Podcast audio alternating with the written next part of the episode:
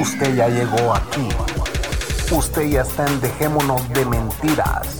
Te pedimos 45 minutos de tu tiempo o un poquito más.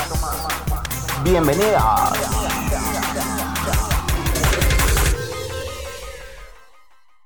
Buenas noches, señores. Bienvenidos una vez más a Dejémonos de Mentira.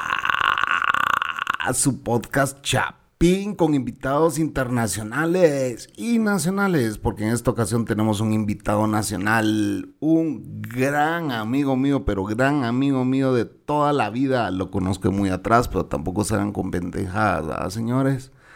Eh, Aquí estamos con el profe. Salude, profe, a la audiencia. Dejémonos de mentiras.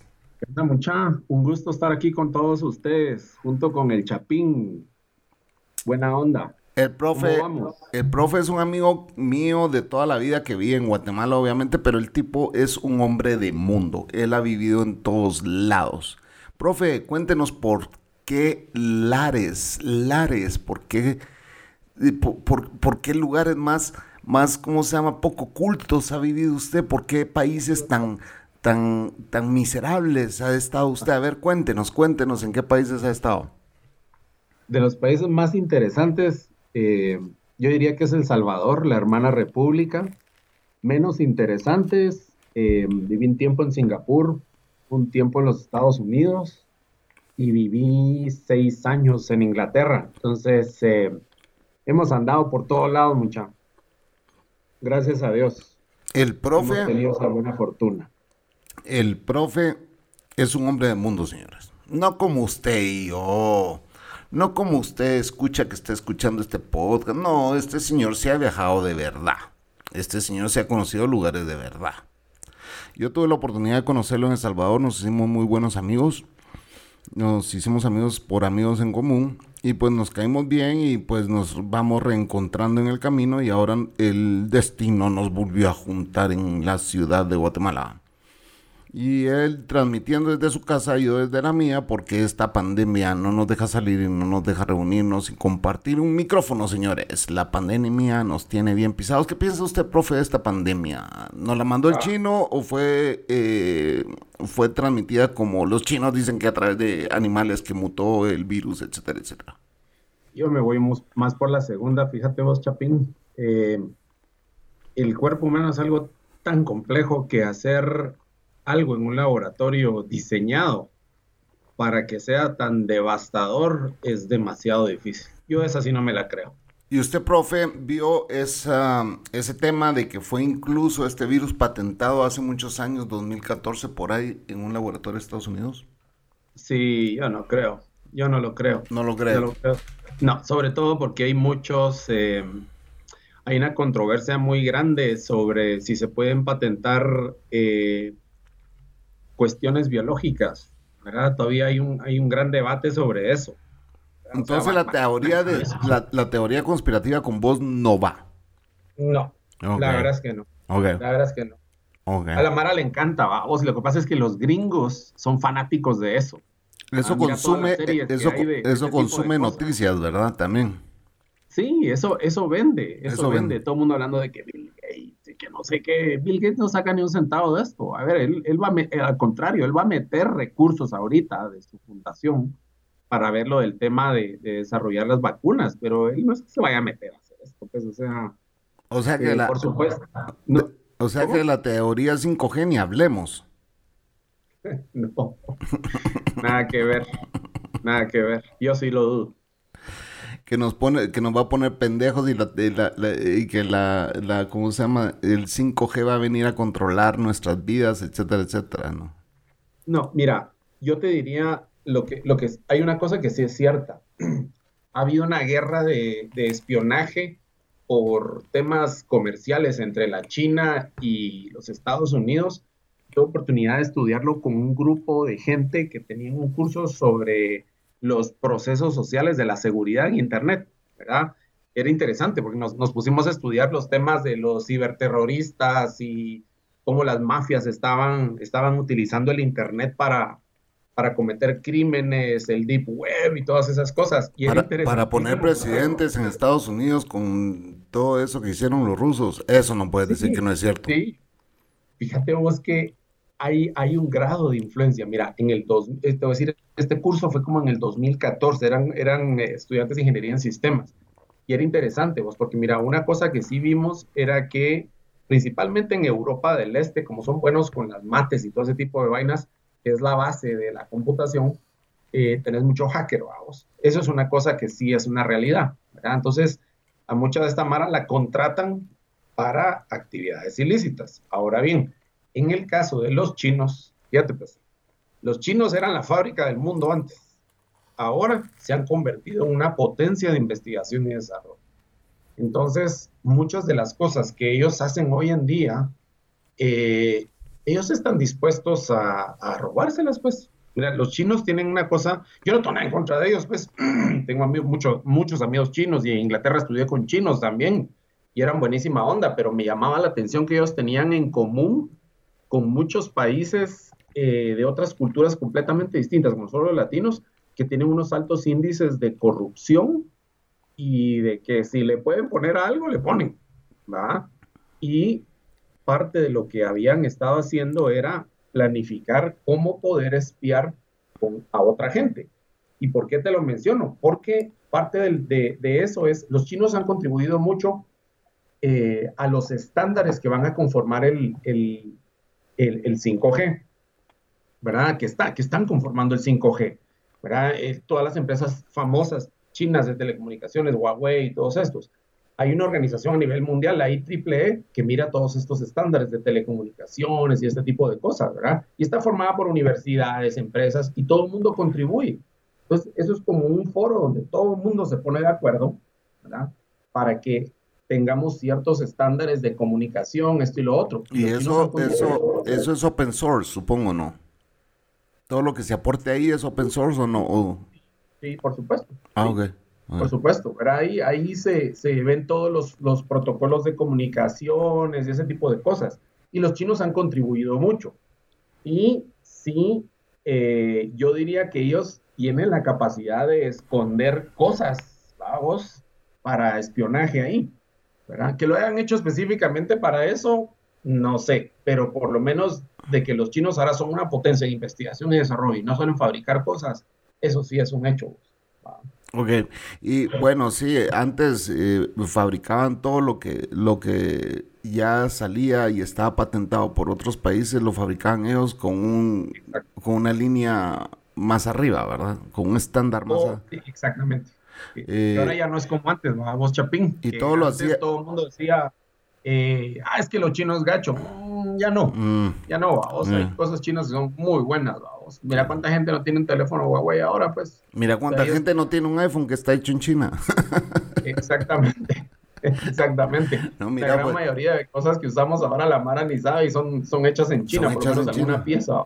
Entonces sí, eso es, es una cosa importante. Dice que China ha avanzado mucho en lo que es tecnología y que ya, pues, lo que vos estás diciendo, su tecnología eh, es, es envidiable hoy en día, vamos su tecnología es envidiable, todo fue también con ingeniería inversa, o cómo es que le llaman, ingeniería inversa, ¿no? Que empezaron a copiar muchas cosas. Entonces empezaron a copiar eh, todo y lo mejoraron. Y Huawei es, uno, es un buen ejemplo, o sea, supera al iPhone por mucho. Yo ya he visto esos teléfonos y son una nave, brother. De verdad, he visto teléfonos chinos. Hay uno que se llama One que la cámara, eh, la cámara frontal eh, extra, sale, pues sobresale del teléfono. Una cosa, parecen robotitos, pues bien bonitas, teléfonos bien, bien, bien chulada de belleza, como dicen aquí.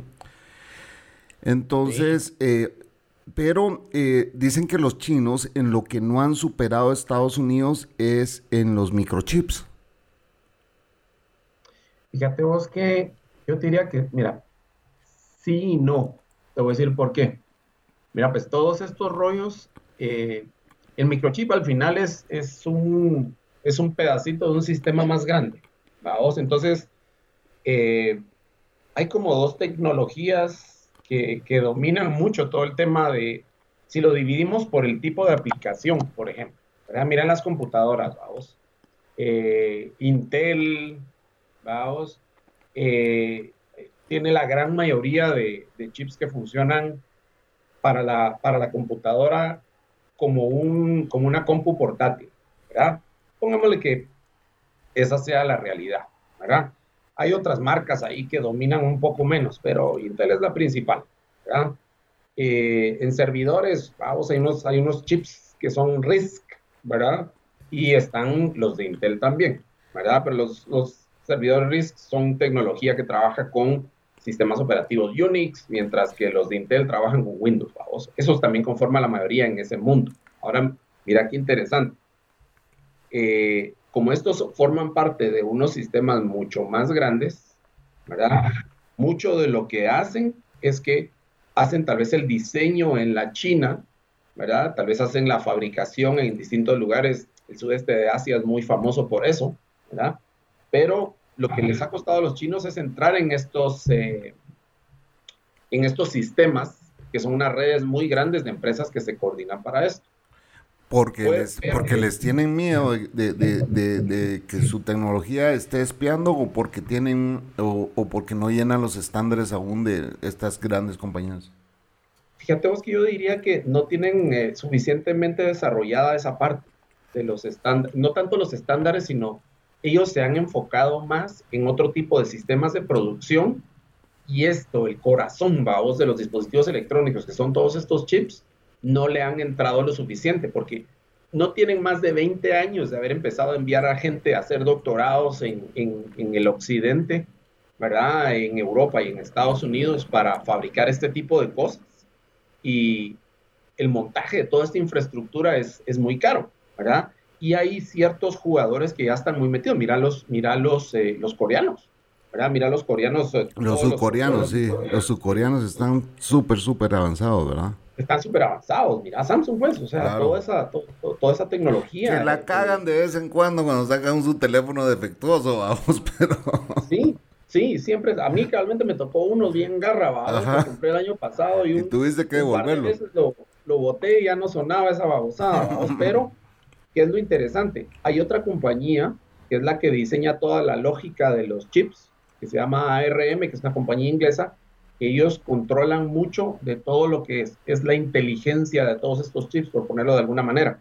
Ellos tienen una red muy grande y se han posicionado muy bien. Casi todos los teléfonos tienen varios chips que se han hecho con la tecnología de ellos. Entonces, lo que pasa es que los chinos han logrado aprovechar la deficiencia de fabricar que perdieron los gringos y que perdieron los europeos, tal vez la excepción son los alemanes, vamos, y se metieron a fabricar otro montón de cosas. Sin embargo, en esta parte de los, de los teléfonos móviles y todo lo, que, todo lo que son de estos dispositivos nuevos que han salido en los últimos 15 años, eh, todavía no han logrado entrar ellos fuertes. Sin embargo, están haciendo cosas interesantes. Yo no sé si vos has oído de estos teléfonos Xiaomi. Sí, claro. sí. Ah, a mí me extraña que no tengamos aquí en Latinoamérica. Son buenísimos. Ellos se están enfocando en crear un ecosistema. No los tenemos porque los gringos no nos permiten tenerlos, pues. O sea, hay acuerdos en que eh, los gringos le dicen a Guatemala, no van a estar pidiendo cosas chinas como esto y esto y esto y esto porque los jodo. Sí, ahora, sin embargo, mira la cantidad de, cosas que tenemos de Huawei. Mucha gente conoce a Huawei solo por los teléfonos, pero Huawei vende todo lo que son los sistemas que manejan las telecomunicaciones tras bambalinas, vamos. Todas las empresas de telecomunicaciones tienen unos equipos y unas aplicaciones muy grandes en todo el mundo de Huawei. ellos tienen unas oficinas muy grandes acá con gente, pues gente de, ellos, vamos, los chinos. Con las grandes marcas de las cuatro telefonías o tres, no sé cuántas son Exactamente. o sea, tienen todo un equipo. Mira, yo calculo que han de tener, ¿qué te gusta? Por lo menos unos 300 empleados de la China. Wow. ¿Verdad? Eso no, esa no me la sabía. Sí. Entonces, pues no, entonces, sí, bueno, entonces sí está raro que no venga ese teléfono. Aunque un mi amigo me dijo, fíjate que ese teléfono estaba entrando aquí con otra marca. Mira, podría ser. Ajá. Mira, podría ser, pero mira, a mí lo que me llama la atención, Baos, es que todas las, todas las gracias que le ha puesto, por ejemplo, Apple y esas compañías a, a hacer todo un ecosistema de que tenés eh, un montón de, juguetitos para ponerle, que para correr, que para controlar esto, para controlar lo otro. Esto, esto los de Xiaomi lo están haciendo muy bien, vamos. un montón de accesorios para que todos estos accesorios se combinen con tu teléfono, vamos. Eh, y a un, precio mucho más bajo, brother. Sí, ah, sí. Mira, de hecho ellos son muy grandes en la India. Ellos son muy grandes en la India. Y ellos no se han hecho bolas. Mira, yo lo que siento es que esta Mara, los de Xiaomi no empezaron hace mucho, vamos. Estos, estos ha sido tal vez de las últimas compañías que empezaron a hacer teléfonos, ¿verdad? Tendrán unos 10, 12 años de haber sido fundadas y mucho. Y yo lo que creo es que los primeros años, pues lo que necesitaban era posicionarse en el mercado chino, que ya lo lograron hacer. Luego abrieron operaciones en, en la India, ¿verdad? Y la India es un mercado... Tan grande como China, vamos. Entre, entre, esos dos, entre esos dos países tienen más de un 30% de la población. Entonces, yo, ¿sabes qué siento yo? Era que yo siento que ellos están solidificando su posición en esos mercados, vamos, en la India y en la China, por eso no hemos oído mucho de ellos. Yo pienso. Pero, volviendo a tu pregunta original, vamos, Chapín, yo creo que sí hay algo de verdad en esto de que tienen tecnología para espionaje.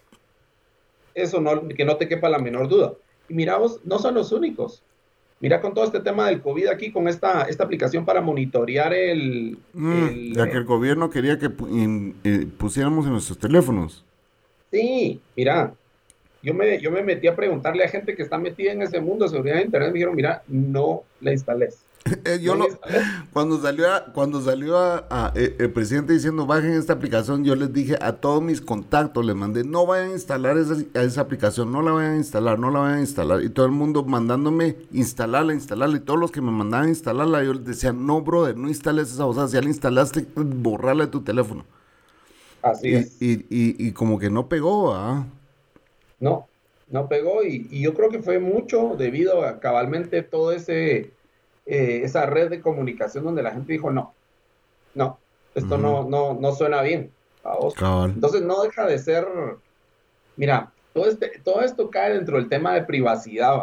Para los que no saben de qué estamos hablando, perdón, eh, profe, el profe, solo voy a, explicar. Eh, en este momento, de, bueno, en todo este rollo del COVID-19, el gobierno al principio de la pandemia aquí en Guatemala, o del contagio en Guatemala, eh, dijeron que habían eh, conseguido esta aplicación gratuita de parte del gobierno de Israel o de alguna compañía de Israel y que mm, la descargamos en su teléfono que nos iba a ayudar a, pues a controlar este virus de una forma virtual, etcétera, etcétera, y la gente se negó a instalarla. Entonces es una aplicación que eh, había sido creada en Israel y todo el mundo no instalen eso, que no sé qué, y que no sé cuánto va. Es, de eso estamos hablando con el profe aquí. Continúa, profe, disculpa que te interrumpí, pero a veces la gente se queda así como que de que estaban hablando ahí, no, no saben, porque es muy local. Vos y yo lo sabemos, pero la gente fuera no lo sabe. Pues eh, mira, lo, que básicamente era eso, esto que decía Chapimba, de la, de la aplicación de, este tipo de, cosas, esto es lo que nos, eh, esto lo que de alguna manera nos, nos, nos, recuerda y evidencia es lo siguiente, va mucha que hay un gran vacío en todos estos temas de privacidad, estas babosadas que muchas, muchas veces el 99% del tiempo nosotros no leemos y simplemente decimos, ah, términos y condiciones. Aceptar, aceptar. Ahí van un montón de cláusulas de que puede recolectar información. Pueden encender tu cámara sin que vos lo sepas. Ah. Sí, el micrófono, ¿verdad? Eh, mira, mira con estos dispositivos de, Amazon, con el Alexa y todo este tipo de cosas.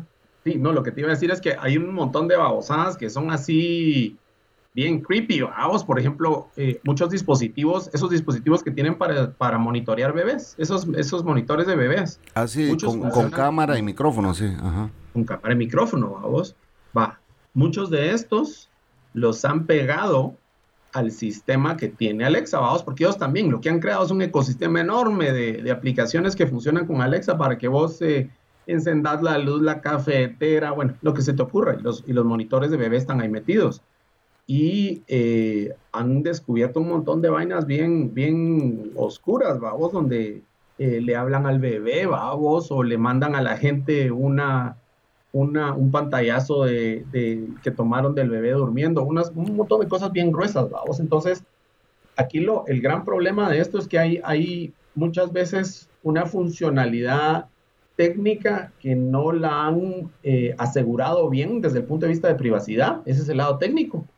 Pero otra de las cosas interesantes ha sido también el hecho de que la gente eh, muchas veces firma estos acuerdos porque al final lo estás firmando a vos y no saben lo que hay detrás. Y aparte de eso, peor aún, la legislación siempre va años atrás de la tecnología. Entonces, eh, no tienen ni 10, 12 años que ha empezado todos estos, estos debates sobre los temas de, privacidad de los datos, ¿verdad? De hecho, aquí en Guatemala yo no sé si progresaría un, eh, un juicio de espionaje por eso si progresaría una legislación en contra de la privacidad en los teléfonos. No, hombre. Si aquí no progresa ni siquiera que le lleven agua a los que necesitan agua potable, brother. No, no, nada de una legislación de esas funcionaría aquí, ni progresaría aquí jamás. No, yo, yo lo veo, lo veo muy, muy difícil, fíjate vos. Porque, mira, aparte de eso, hay, hay, cosas que muchas veces la gente no sabe. Vamos, me enteré de, de, de algo interesante que pasó Realmente en ese curso invitamos a gente que estaba metida en el mundo de seguridad y eh, al parecer, vamos, y esto es una, una cuestión bien, bien fregada, eh, una persona sospechó que la esposa le estaba haciendo infiel, vamos. Entonces lo que hizo fue bajarse una de estas herramientas. Eh, Un keylogger. Gratuitas, ¿verdad? Sí, una de estas herramientas gratuitas para, para monitorearla. Entonces, lo que este cuate no sabía es que esta herramienta la habían hecho unos hackers que fueron los mismos que atacaron la Casa Blanca en esos años. Esto fue hace como unos, 10 años. Y básicamente lo que hicieron los hackers fue hacer uno de estos, de estos ataques de denial of service, vamos, donde lo que hacen es que bombardean un, servidor con tantas, con tantos hasta que logran penetrar, que lo botan, vamos. Ahora mira qué interesante, todo el montón de mulas que habían bajado esas herramientas, los hackers los, utilizaron como un frente de ataque. Entonces, si alguien hubiera, hubiera, si vos, imagínate que vos hubieras bajado ese bot, ¿verdad? Vos hubieras venido y te hubieran, te hubieran utilizado a vos. Entonces, mira lo que pasó. Eh, Se metió un gran problema este cuate diciendo que había enviado algún mensaje donde no debía. Mira, al final lo que hicieron fue que utilizaron todos estos, estos agentes que habían eh, instalado la gente en sus máquinas y empezaron a atacar la Casa Blanca. Cuando empezaron a detectar de dónde venían, vieron, ah, este IP es del Chapín. No jodas, si le ah. caían al Chapín no sabían ni qué estaba pasando.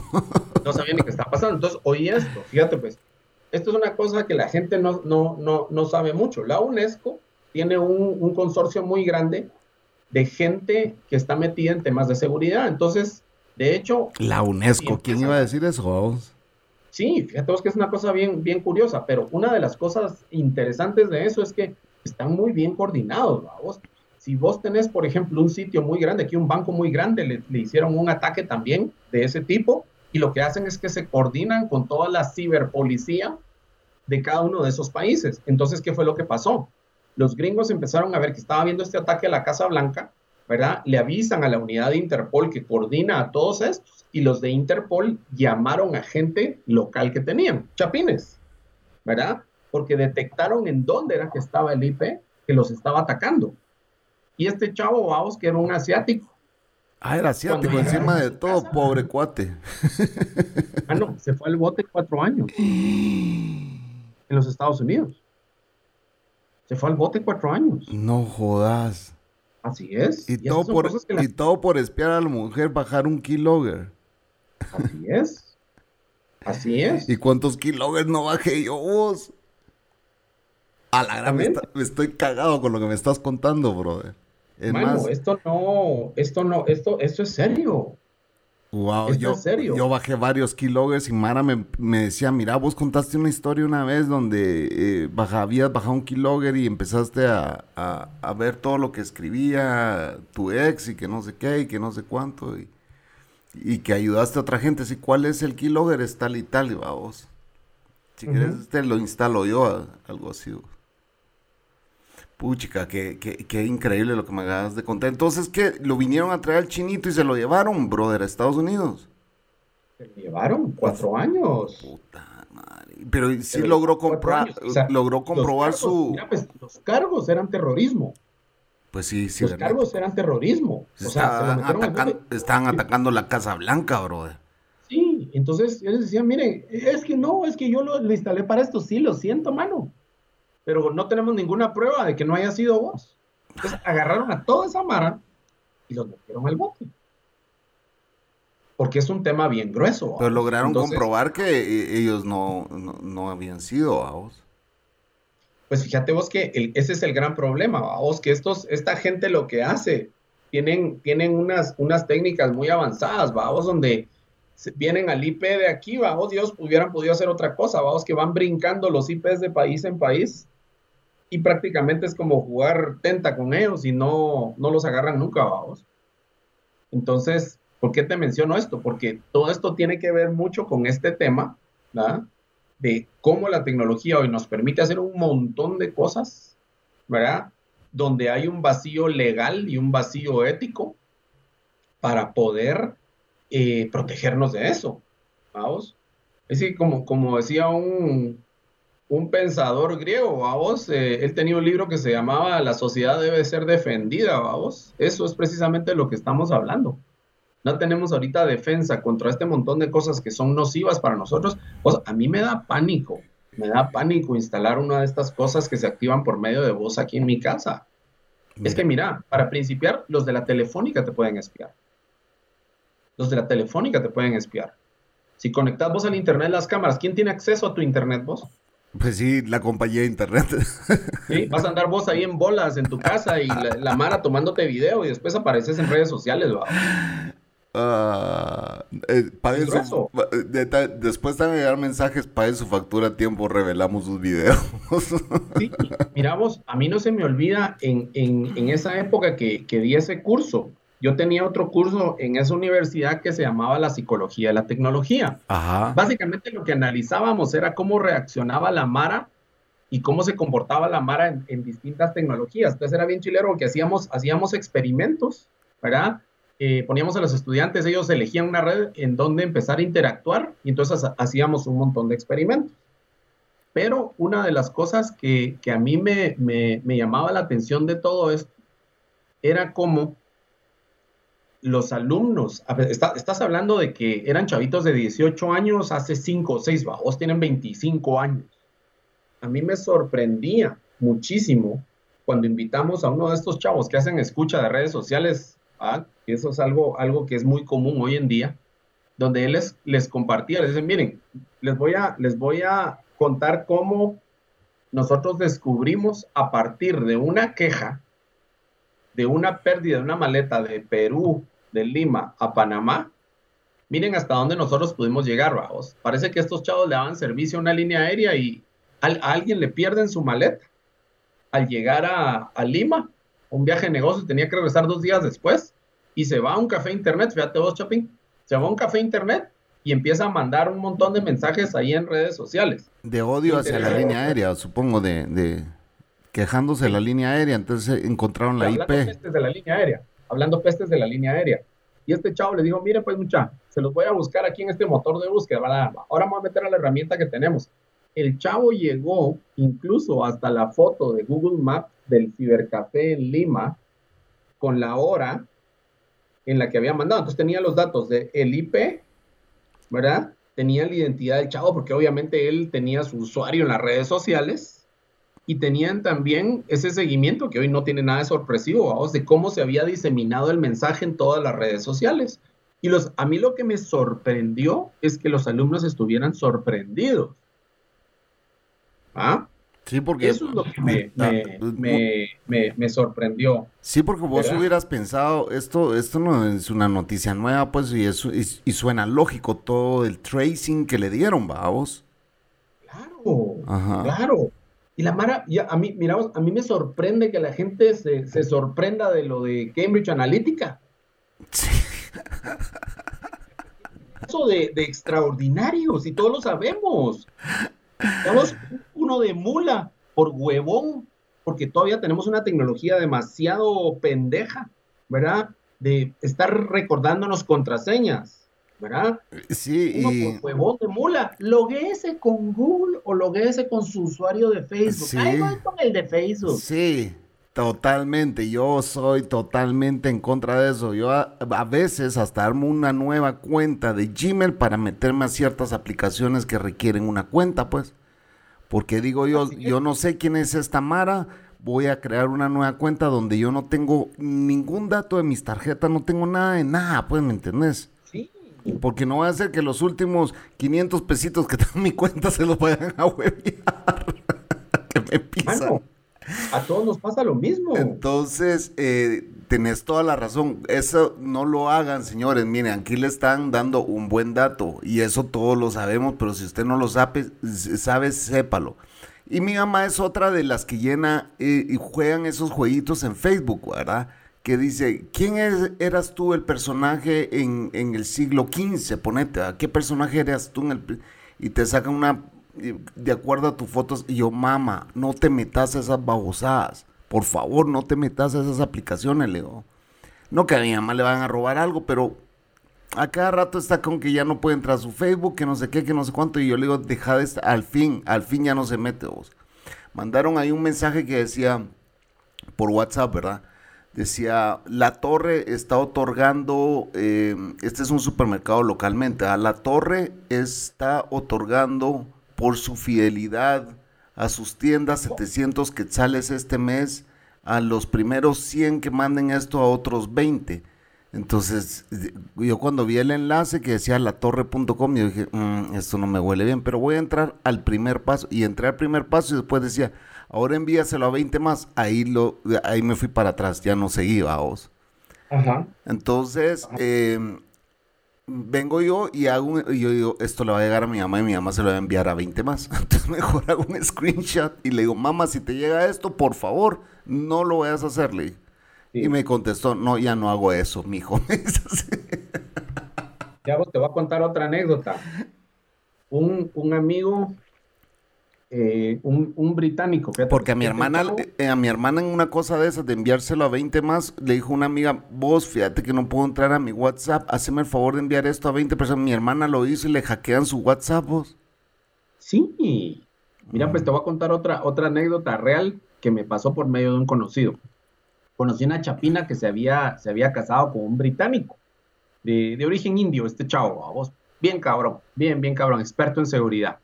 Este chavo trabajaba para un consorcio de empresas eh, de energía eléctrica y me comentó, Era, era bien mulita el cerote. era bien mulito. Entonces que este chavo era experto en, o sea, tenía un doctorado en criptografía. O sea, ese era, ese era su- ese, ese era su campo, así, grueso, vamos, a mí esa basada así me, me sobrepasa, como diría mi cuate, ¿va? Ajá. yo esa basada así, un día, un día, o sea, lo invité a una clase, en esa clase que te decía yo de los procesos sociales de la seguridad en Internet, y a la gran puchica vos, o sea, me quedé en gallo el 90% de lo que decía, pero bueno, me solo para que mires cómo es de fácil hoy en día poder, poder hackear a alguien, y me contó lo que pasó, mira, pues todo lo que pasó con la, con la, la guerra del Golfo y todas esas babosadas, fíjate pues, eh, en el Medio Oriente, cuando sospechaban que los iraníes tenían todas estas, reservas de uranio que estaban utilizando para hacer bombas nucleares, lo que hicieron, fíjate vos, es que infiltraron a alguien en, una de las, en uno de los centros de investigación. Y lo que hicieron fue que a esa persona le pidieron que agarrara una memoria USB infectada uno de estos, de estos softwares para poder hacer espionaje. Entonces, fíjate vos que lo, que lo que hizo este chavo fue que dejó el USB tirado afuera de una oficina. Una de las secretarias A la agarró puta. el USB y lo conectó a su computadora que estaba obviamente con- conectada a la red. Parece película, lo- parece película esta de, de, de ciencia ficción, vos. Ajá. Sí, así es. Va, mira, mira esta babosada, pues. Ve un documento, un PDF que decía aumentos de salario de ese año, vamos. ¿Qué te gusta? Haber sido el 2009. No sé, por ahí. Cualquiera La lo, cosa va- es que cualquiera lo abre, vamos. La chava curiosa lo abre. Vamos. y empieza a ver información, que la información obviamente era falsa, o lo que ya no sabía es que en el background estaba instalando un agente que empezó a instalarse en toda la red, vamos. Y así fue como empezaron a, monitorear los correos, las conversaciones, entraron a las bases de datos. Todo un Matrix. sí, empezaron a ver todo lo que estaban haciendo en ese laboratorio de investigación. Vamos. Lo que la Mara no sabe, vamos, es que no encontraron nada peligroso pero obviamente toda la gente que estaba metida en esos, en esos días, en, esos temas, pues... Pero cuando dejó votar esta memoria, vos decís, dejó votar, ¿fue a propósito o se le cayó en algún lugar? A propósito. Ah, ok, ok, ok. Sí fue, sí fue, o sea, sí fue planeado, ok. Sí, bueno, entonces, eh, ¿y de dónde? Eh, no se descubrió quién está espiando, los chinos o los rusos o quiénes. Fíjate vos que al final, mira, al final, eh, eh, aquí, no, estos, estos eran, eran los ingleses. Ah, los ingleses. Sí. Ah, no, no había entendido esa parte, perdón. Sí, perdón, perdón, no, esto habían sido los ingleses. Mira, pues, ¿quién hubiera dicho? Sí. es que todos, es que yo creo que las grandes potencias tienen que espiar, brother. Es parte de su seguridad nacional, es parte de su progreso, es parte bueno, es parte de un montón de cosas que tenemos que regresar dentro de un momento, porque no hemos hecho ni un solo corte, señores, de tan buena que ha estado esta plática con el profe. Em, pero nos vamos a ir al primer corte, eh, ya 40 minutos después, casi, imagínate, profe, así interesante estaba la plática con vos, es cada 15 los cortes aquí, pero bueno, vamos a hacer un solo corte en este podcast. Démosle. Y después regresamos ya para el bloque final, señores. Ya venimos.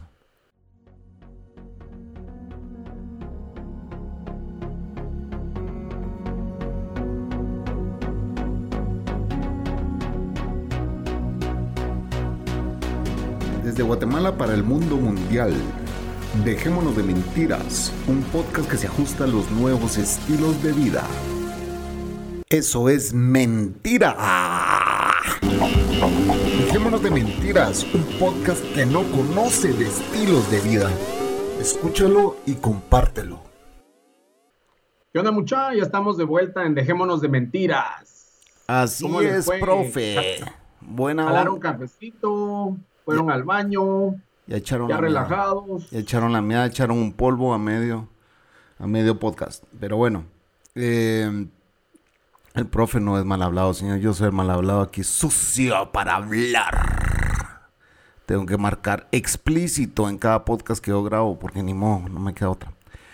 Eh, el profe, eh, ¿qué piensa usted de los podcasts, profe? ¿Escucha algún otro podcast? ¿Sabe lo que es esto? No es primera vez que está en uno, y ya está en otros. No, fíjate vos que sí, sí, eh, me, gustan los podcasts. Antes los escuchaba más, fíjate vos, antes los escuchaba más porque en el carro es una buena distracción, vos, sobre todo cuando uno está harto de oír noticias que todo es malo, vos. O falso. Eh, o falso, vamos, o fabricado los fake news, diría Trump, vamos, entonces me, gustan los podcasts, pero como ahora no hemos estado manejando, vamos, ya cuesta más. Claro. Claro, claro. Sí, fíjate que un podcaster, eh, colega, me dice, yo no sé si a vos te ha pasado, pero a mí me ha bajado la audiencia con esta pandemia. pues no, en serio. Sí, porque lo que vos decís, ya la gente no va en el carro. Es donde los escucha. ¿Me entendés? Ah, bueno, sí, tenés razón. Entonces, a él le ha bajado la, mm, transmisión de sus podcasts. Y, yo le digo, bueno, no sé, le dije, porque yo me ausenté. A mí la pandemia me trajo de nuevo a grabar. Porque, para que, como vos no sabés la historia, yo tuve un podcast que se llamaba Dejémonos de Pajas. Ahí grabamos como 280 episodios y la mayoría de nuestra audiencia creció con ese podcast, ¿me entendés?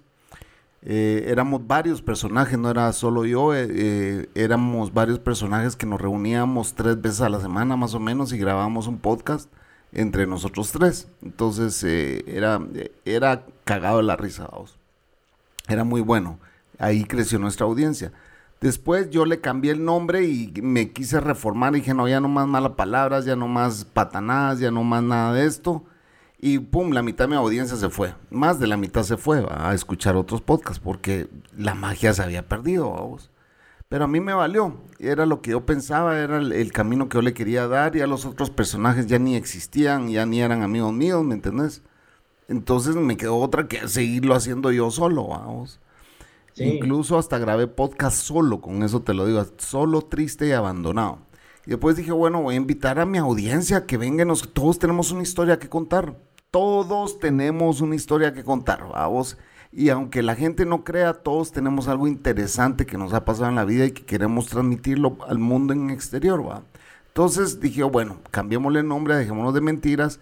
Y llevo 50 y este sería el, como el 56 más o menos con el nuevo nombre. 56 eh, podcasts, pero eh, en total eh, ya llevo como 300 y pico grabados contando los anteriores. Resulta que uno de mis fans un día me escribió y me dijo, mira, aquí tengo yo toda la colección de tus podcasts, ¿cómo los extraño? Y yo así como, wow. Y de ahí otro me dice, sí, vos nunca regresaste, solo pajasos, que no sé qué. Y yo, wow. Y ahí otro que me decía, abrí tu podcast y mucha gente lo está esperando. Y yo, puta, dije, entonces voy a abrirlo otra vez y empecé otra vez, vamos. Y aquí vamos, va. Aquí vamos con seis nuevos episodios de esta temporada y cincuenta y pico de Dejémonos de Mentiras. Así que. y, la Mara me, y la Mara me está llamando y me está escribiendo y me dice: Mira, Chapín, yo quiero abrir mi podcast. Ah, dale, brother, abrilo, yo te ayudo, yo te, yo te ayudo a hacerlo, pues. Eh, a producirlo, lo que querrás, pues. Si querés, aquí hacemos tus cortinas, yo te las hago. Vos me mandas el audio, yo aquí te fabrico la cortina, pues todo. No, buenísimo, vos. Sí. Yo creo que estas estas formas más em, orgánicas de generar información eh, son buenas, son buenas, son más genuinas, más em, desde las bases, sin sesgos, vamos, porque aquí no tenemos ningún otro interés que platicar de temas interesantes, vamos, y hay tantos. Sí, pues sí, no nos pagan un sueldo para hablar lo que, lo que quieren hablar, vamos. sí. Hay tanta desinformación allá afuera. Eh, que da, tristeza, ¿verdad? Y estos medios pues son bastante, todavía son considerados underground, vamos, una voz underground, así que, eh, pero hay muchos, ha crecido mucho el podcasting y en Guatemala, cuando yo nací en, El Salvador, había un podcast en Guatemala, imagínate, con eso te lo digo. ¿Cuándo, ¿Qué año fue eso vos? En 2000, si no me equivoco, fue 2013 o 2014 que yo empecé. Sí, pues. Había un podcast 2000, sí, 2013 fue que empecé yo.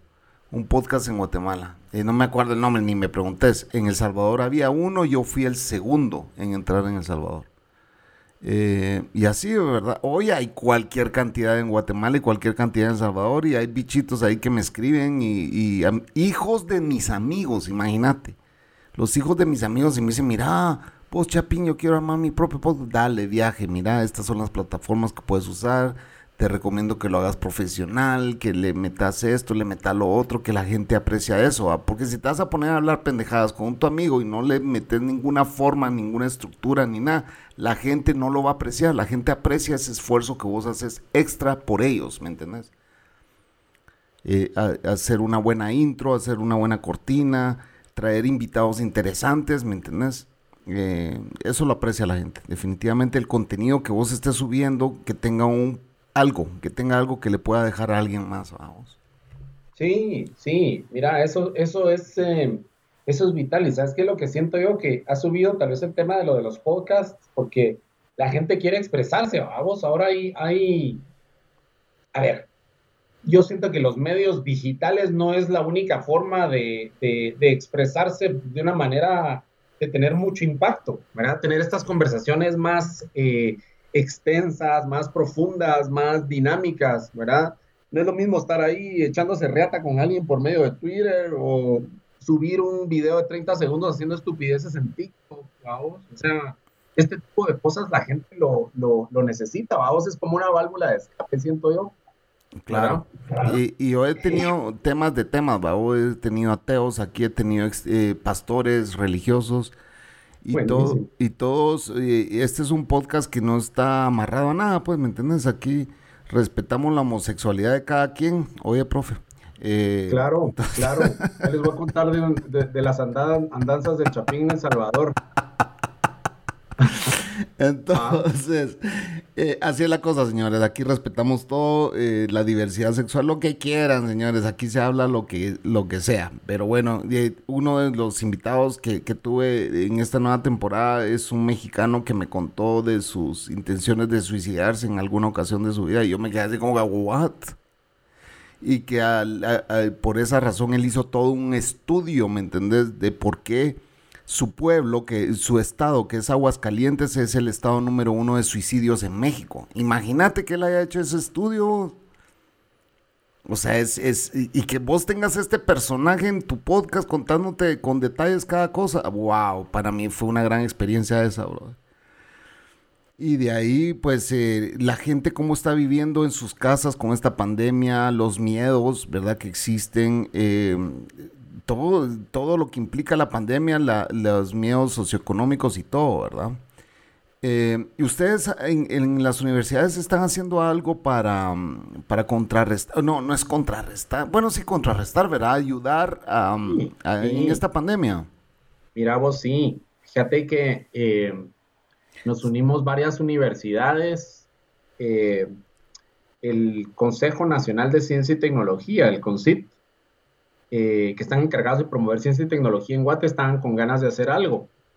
Y hace más o menos unas tres semanas, cuatro semanas, nos hablaron a las universidades, fíjate vos, y se unieron la San Carlos, la Mariano, la del Valle, eh, la Galileo, la Landívar.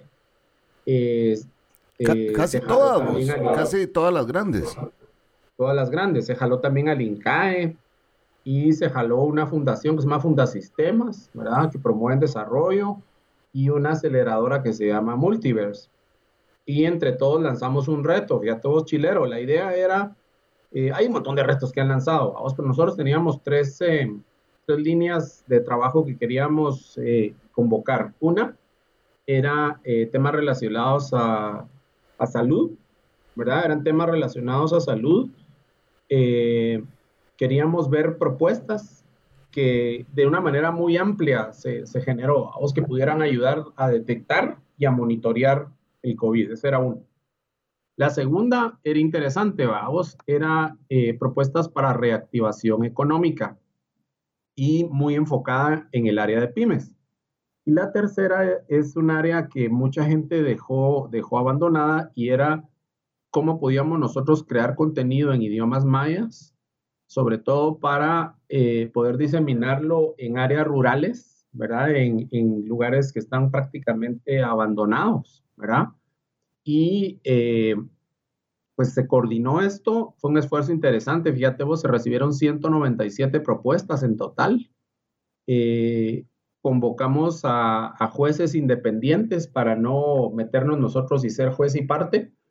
Eh, nos, convocamos jueces independientes y había 92 jueces de todos los eh, backgrounds que puedes pensar vos, biólogos, ingenieros, bueno, de todo, de todo, de todo.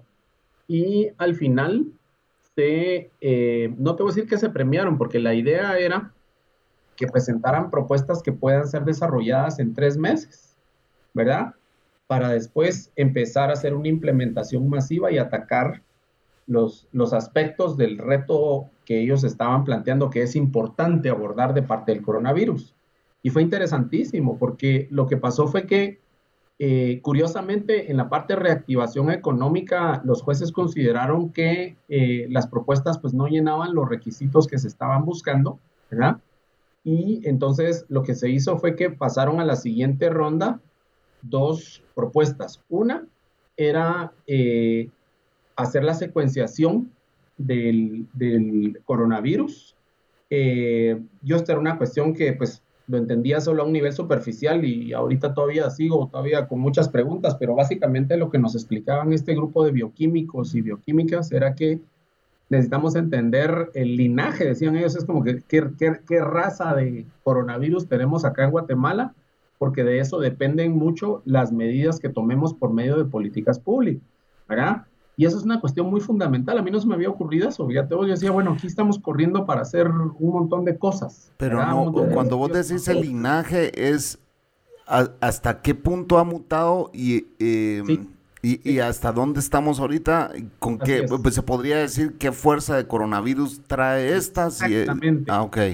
Exactamente, es como que vos dijeras, ¿qué, qué raza es este tuchucho vos? Ajá. Ah, ¿es un, es, un, gran danés que come 5 kilos de concentrado al día o es un chihuahua al que le das una tortilla con agua? Y, yo no pues yo no sabía que existía un linaje en coronavirus, fíjate, ahorita me estoy enterando.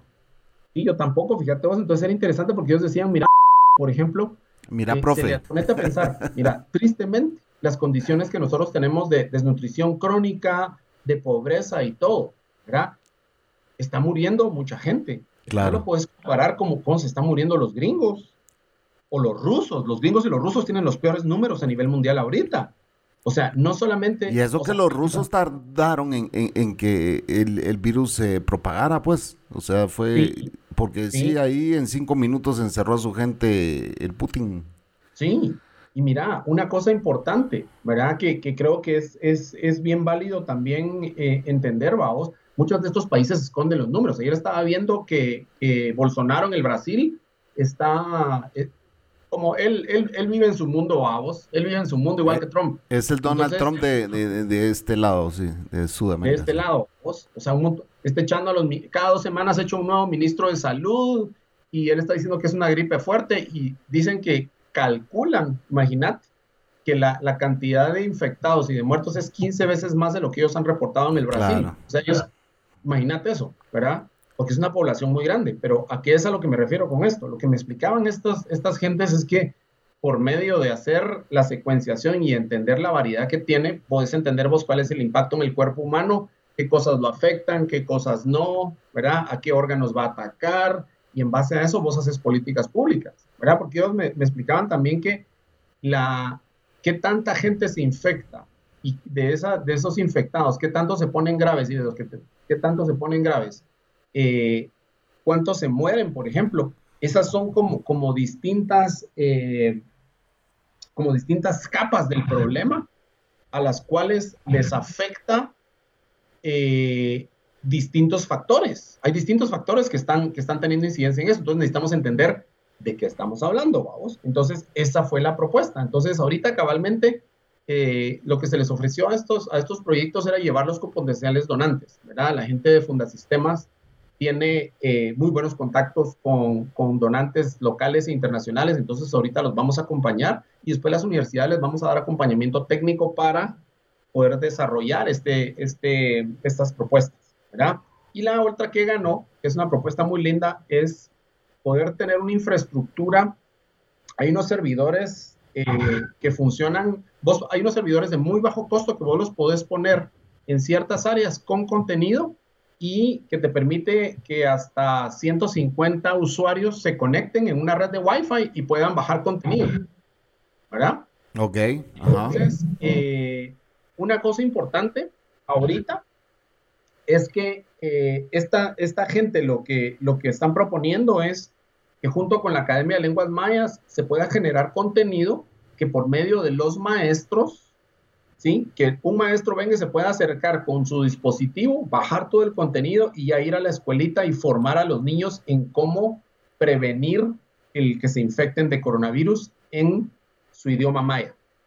Qué interesante, qué buenísimo está esa propuesta, porque incluso, porque incluso supongo que podés hacer estos servidores móviles o sea, eh, los instalas en una panelita, te vas parqueando de escuela en escuela y a un, a un bajo costo, no, o sea, no cuesta nada hacerlo y seguramente el patrocinio lo pueden conseguir, vamos. Son servidores que creo que cuestan como 450, 500 dólares. Imagínate, imagínate, y los cargas de información y puedes ir de área rural en área rural y que la gente, wow, eso es, eso Mira, está lindísimo. Y sabes que lo chilero, que esta gente está proponiendo utilizar el currículum nacional base, vamos, que este tiene muchos años de no estar actualizado.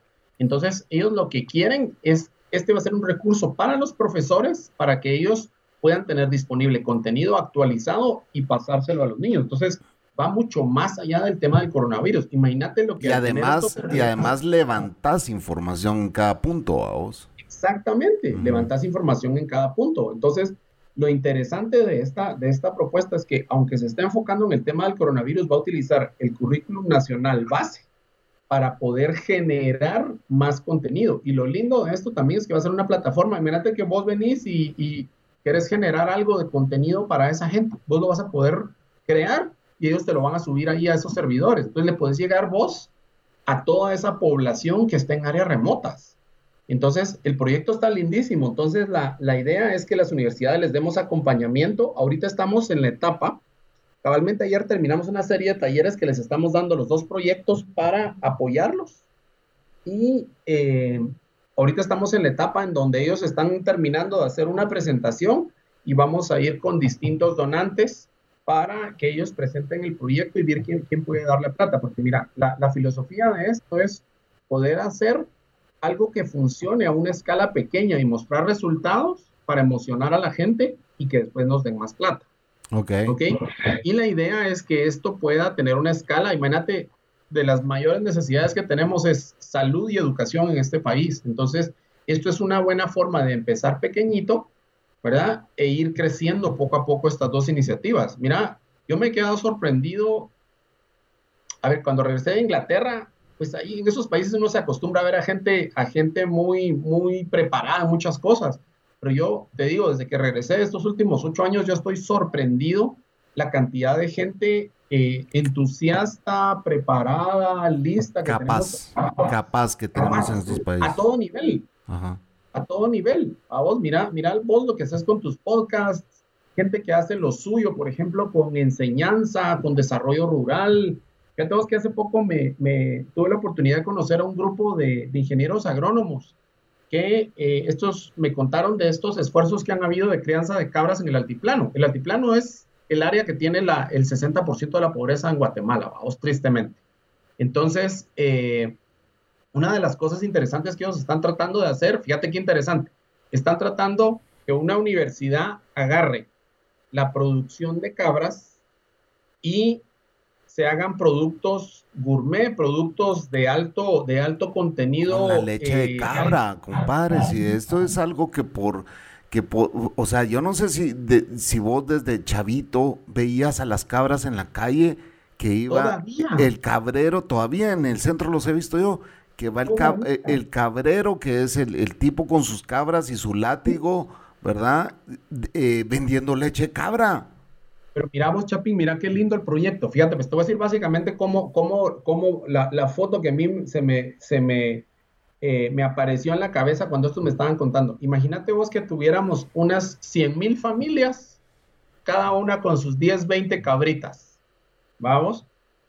Todas las cabras producen cientos de miles de litros al día para una cooperativa tipo Dos Pinos, vamos se agarra toda esa leche y las universidades que tienen ingeniería en alimentos, ingeniería industrial, ingeniería química, por medio de proyectos de emprendimiento de, de estudiantes, hacen productos, unos de alta gama para venderlos en supermercados e incluso exportarlos, y otros, por ejemplo, para escuelas. Yo no sabía que el, el, contenido proteínico de la leche de cabra es muy alto. Entonces, imagínate que y puedes crear, toda, puedes crear todo un círculo socioeconómico en eso. O sea, toda esa gente podría salir de, de, de, su pobreza, están aprendiendo un nuevo oficio. ¡Wow! Es, se oye se oye súper bonito.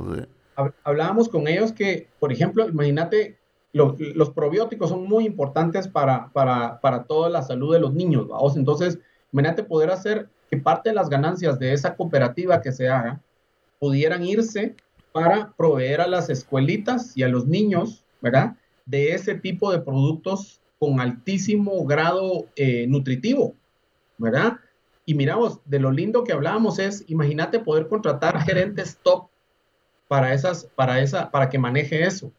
¿Verdad? Vos, gente con maestrías, gente que tenga visión para meter esto a mercados internacionales, es decir, vamos a competir con Lala, vamos a competir con Dos Pinos, ¿verdad? Por medio de juntar a toda esta gente y darles esas capacidades que ellos solitos no tendrían. Entonces, aparte de, de mejorarles su economía, imagínate vos lo que eso podría hacer. Yo te apuesto que hay que ser realistas. No vamos a sacarlos de la pobreza de la noche a la mañana. Pero imagínate que en dos generaciones los saques de la pobreza extrema, vos. En dos generaciones. Si en dos generaciones lo logras sacar de la pobreza extrema, has logrado más que en 500 años. Imagínate vos, imagínate.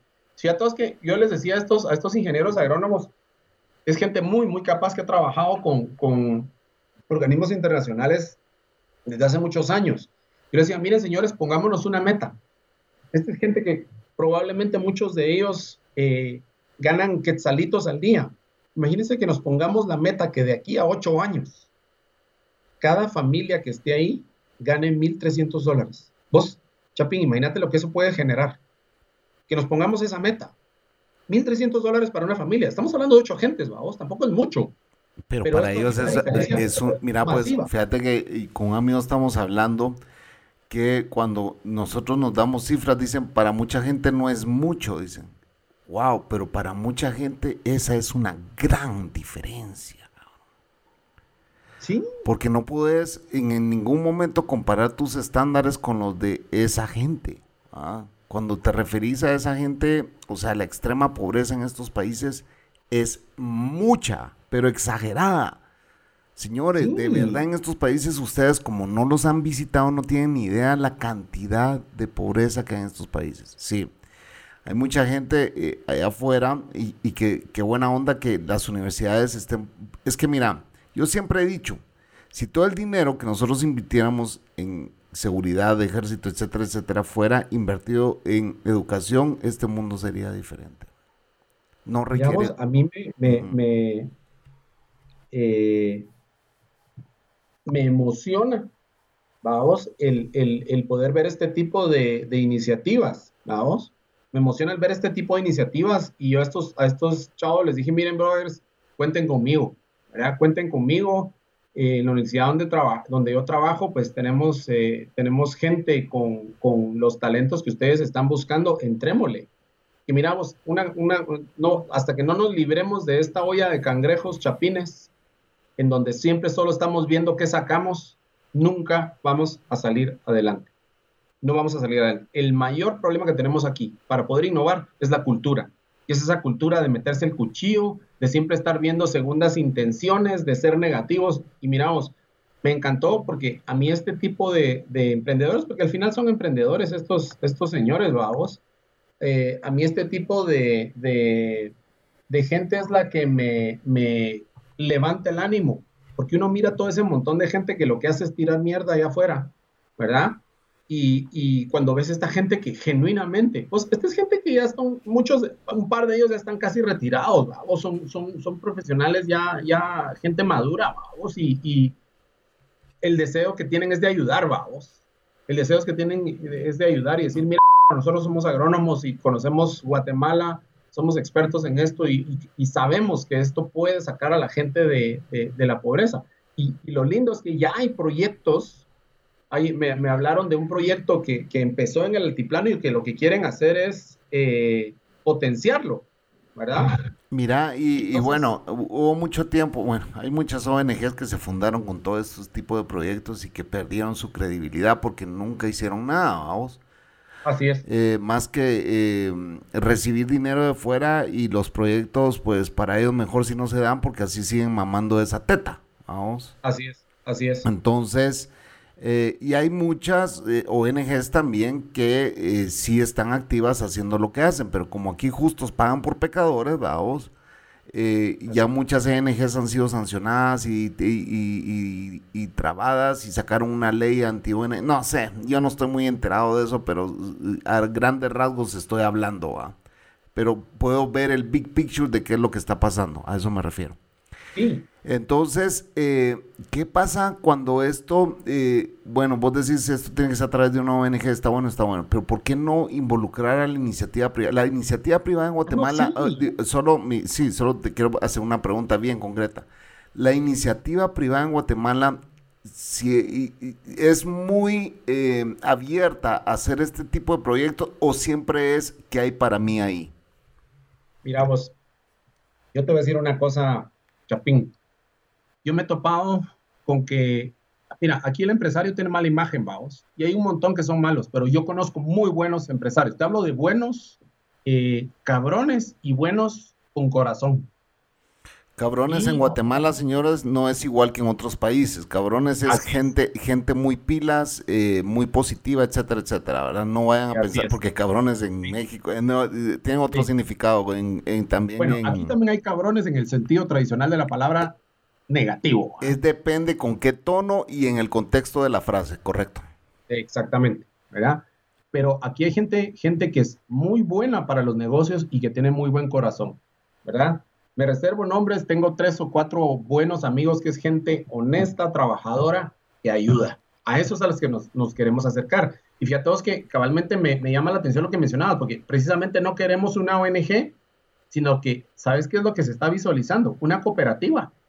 Ok, una cooperativa. Buena plataforma, pues sí, excelente plataforma. Una cooperativa y que la cooperativa contrate gerentes buenos, gerentes top, con visión, ¿verdad? Con galleta, con, con energía, con, con, agresividad comercial. Liderazgo. Eh, con liderazgo, gente que pueda ganar bien porque están generando mucho dinero para ellos y que todo el mundo gane. Correcto. Entonces, a mí lo que me emociona es eso, porque cabalmente parte de lo que se va a hacer, ya hay varios empresarios, según me comentaban estos, estos señores, que hay varios empresarios que han dicho que ellos ponen la plata. Porque mira, hay empresarios que son más listos que el resto en este sentido ellos se dan cuenta, y es, mira, todas estas iniciativas de responsabilidad social corporativa, más allá de todo lo cosmético que hacen muchas empresas, esto fue una iniciativa que nació a través de una lógica muy simple y es, yo no puedo estar bien haciendo plata con esta fábrica en este pueblito, generando miles de millones de dólares y, los, y el pueblo de alrededor viviendo en una miseria. No se puede. Yo tengo que tener un impacto en el contexto en el donde yo estoy interactuando. Entonces, todas estas iniciativas de responsabilidad social nacieron a partir de eso y decir, miren, compartamos la riqueza, ¿verdad? Y no es un tema de ser rojo de derecha, no, es un tema de lógica, esto no es un tema de ideología, ¿verdad? O sea, eh, puede, ser, puede, ser, puede ser hasta puede ser hasta un tema de convivencia, vamos. O sea, aquí tengo mi fábrica, ¿por qué no ser buena onda con, sus eh, alrededores, ¿verdad? Con sus... Eh, mira, sí, es que, mira, es un tema de lógica, ¿verdad? Yo no sé si vos has visto esa, esa película, eh, no me acuerdo con quién era, si era con Kevin Spacey o alguno que era de algo así como páselo, pass it on, vamos. chica, yo cuando, cuando, cuando, miramos, yo he recibido mucha ayuda de un montón de gente. Yo me acuerdo que me quedé sin billete en Inglaterra no tenía ni para comer vos una época, porque se me había acabado el pisto. Y un mi cuate me, me, prestó 80 libras y el otro ya se me había vencido la visa y me no tenía pisto para regresar. Una cosa horrible, man.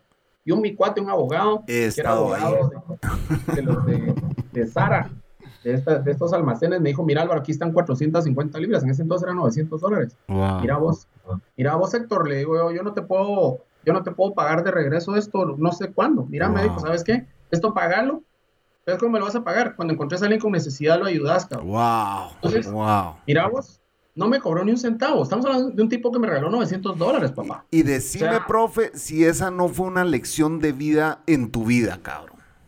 Mira, me, me llenó de humildad y desde esa época, pues cada vez que puedo pasarlo, lo paso, vamos, pero ¿por qué te lo menciono? Porque me he topado con varios empresarios ahorita a raíz de la, de la, de la crisis, ¿verdad? Que me han dicho, mira vos, ¿cómo podemos ayudar? No quiero despedir gente. Wow. ¿Verdad? Me duele despedir gente. Estas son familias que van a dejar de comer. Estas familias son las familias que están paradas con una bandera blanca en la, en la, a la orilla de la carretera para pedir alimentos. Y no son acarreados, señores, es el hambre que hay en este país. Claro, y, entonces, mira, a mí ha sido una, una cuestión tan refrescante. Yo por eso cada vez que trabajo, sobre todo con emprendedores sociales, ¿verdad? A mí me encanta ese concepto de emprendedor social de, de, alguien que tiene la mentalidad de, un empresario y, la y el corazón de una fundación o de un filántropo, ¿verdad? Ese tipo de gente es la que a mí me encanta porque saben que ellos pueden hacer plata resolviendo un problema y ayudando a otra gente a vivir mejor. Y eso a mí, vos, Chapin, me llena de esperanza ¿verdad? Porque en estos momentos en donde uno mira tanto, eh, tanta desesperanza, ¿verdad? tanta, tanta cosa abrumadora y negativa, necesitamos de esta gente que lucha siempre por un mundo mejor. Y Guatemala tiene muchos de esos empresarios, sobre todo hay mucho empresario joven que está haciendo eh, educación accesible, están trabajando en vivienda accesible. Hay un proyecto en, eh, de viviendas autosostenibles que se llama Casa con doble S. Ah, este brother Tono Aguilar el chavo es un físico, ah, un astrofísico de Harvard, un chavito de aquí de Guate que se fue becado para allá.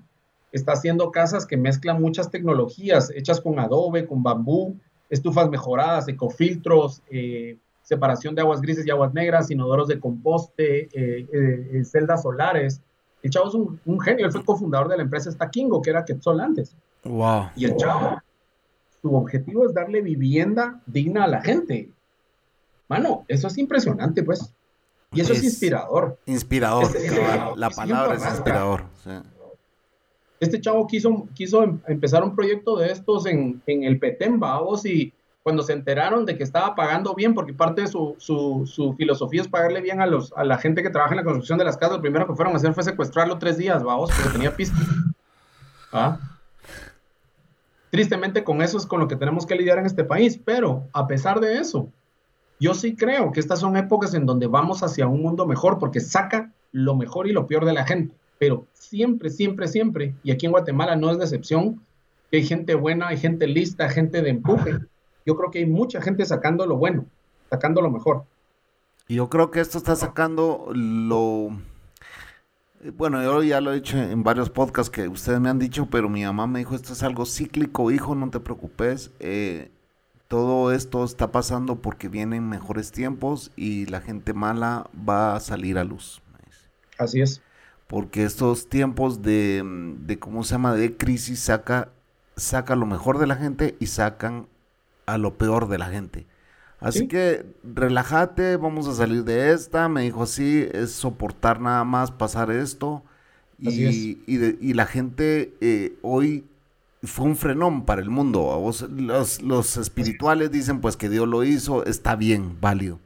Los eh, economistas dicen de que, bueno, la crisis, etcétera, pero que vienen tiempos mejores y que juntos saldremos de esto. Es la única forma de salir de esto es juntos, definitivamente. Y, juntos, ¿a qué se refiere? ¿Cuál es la base de estar juntos? ¿Dónde está la base de, esa palabra juntos? En tu casa. ¿Qué pasa? Ah, los papás antes no tenían ni tiempo para ver y compartir con sus hijos, profe. Así es. La gente iba a un ritmo tan acelerado que se olvidaba que tenía hijos con los cuales estaban creciendo en un hogar donde los papás estaban ausentes, donde la parte espiritual estaba ausente, donde lo único que importaba era nuestro Dios el dinero, ¿me entendés? Y el tiempo, nuestro Dios el tiempo. ¿Y qué hizo esta pandemia? Encerrarnos y decir, fíjense en lo que es importante en tu vida. Así es, así es. Vos, Chapín, mira, está buena la casaca, pero me tengo que meter otra llamada. ¿Vos Dale. que sigamos otro día? No, ha sido un gusto. Mira, una hora, una hora quince. Este va a ser el podcast más largo que hemos grabado. Señores, despídanse del profe. Esto fue Dejémonos de Menteras. Buenas noches. Gracias, vos. Buena onda, mucha. Eh, cuídense mucho, eh, háganle ganas. Ya vamos a salir de esta. Cada quien contribuyendo con su metro cuadrado. Buena onda. Un abrazo. Gracias, profe.